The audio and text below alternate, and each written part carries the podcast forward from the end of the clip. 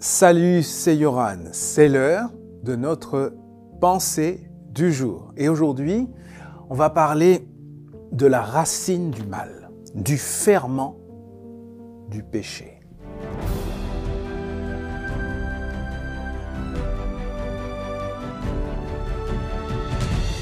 La pensée du jour se trouve dans Daniel chapitre 4 verset 30. Cette parole se réalise aussitôt. Nabucodonosor est chassé du milieu des humains. Il mange de l'herbe comme les bœufs, son corps est couvert de gouttes de rosée, ses cheveux poussent comme les plumes de l'aigle, et ses ongles sont aussi longs que des griffes d'oiseaux. Le roi Nabucodonosor, le roi babylonien, était un homme particulièrement orgueilleux. Cela s'explique en partie parce qu'il était à la tête de la superpuissance qui dominait à cette époque tout le bassin méditerranéen. Les Babyloniens assimilaient leur roi à l'étoile du matin, c'est-à-dire Vénus.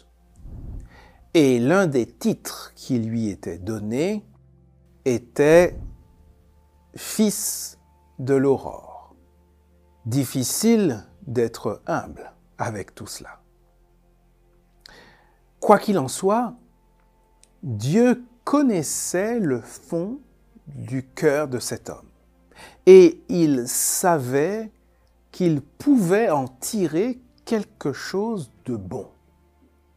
Voilà pourquoi il va utiliser le prophète Daniel pour lui envoyer des messages et l'interpeller à ce sujet. Sans succès.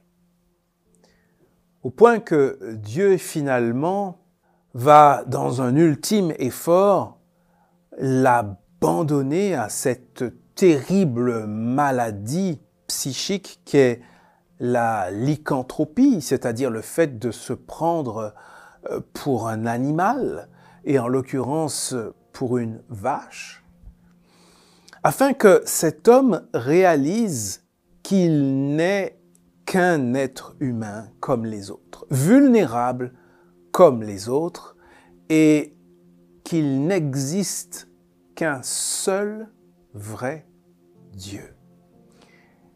Finalement, à l'issue de cette terrible épreuve, il finira par retrouver la santé mentale et reconnaîtra Dieu comme le Seigneur de l'univers et son Seigneur à lui également. La moralité de tout cela, c'est que Dieu résiste aux orgueilleux, mais qu'il fait grâce aux humbles. Aujourd'hui, je te propose de t'en rappeler.